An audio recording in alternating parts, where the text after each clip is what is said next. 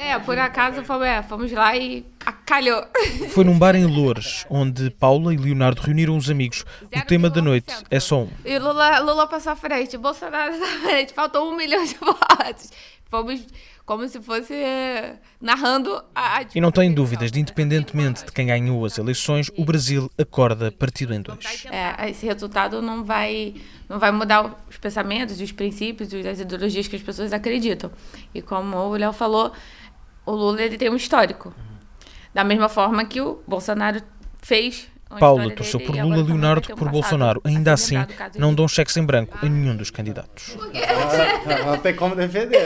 Ah, desculpa. Esse extremismo, tanto de um quanto de outro, é porque a minha parte do Lula é ele pensa no povo, ele teve bons resultados no, no, último mandato dele, porém, ele é um réu confesso. Discordam nos candidatos, mas o desejo é o mesmo, o melhor pelo Brasil. Eu acho que um brasileiro em São consciência não pode torcer contra o próprio país, e isso não faz sentido nenhum. Uhum.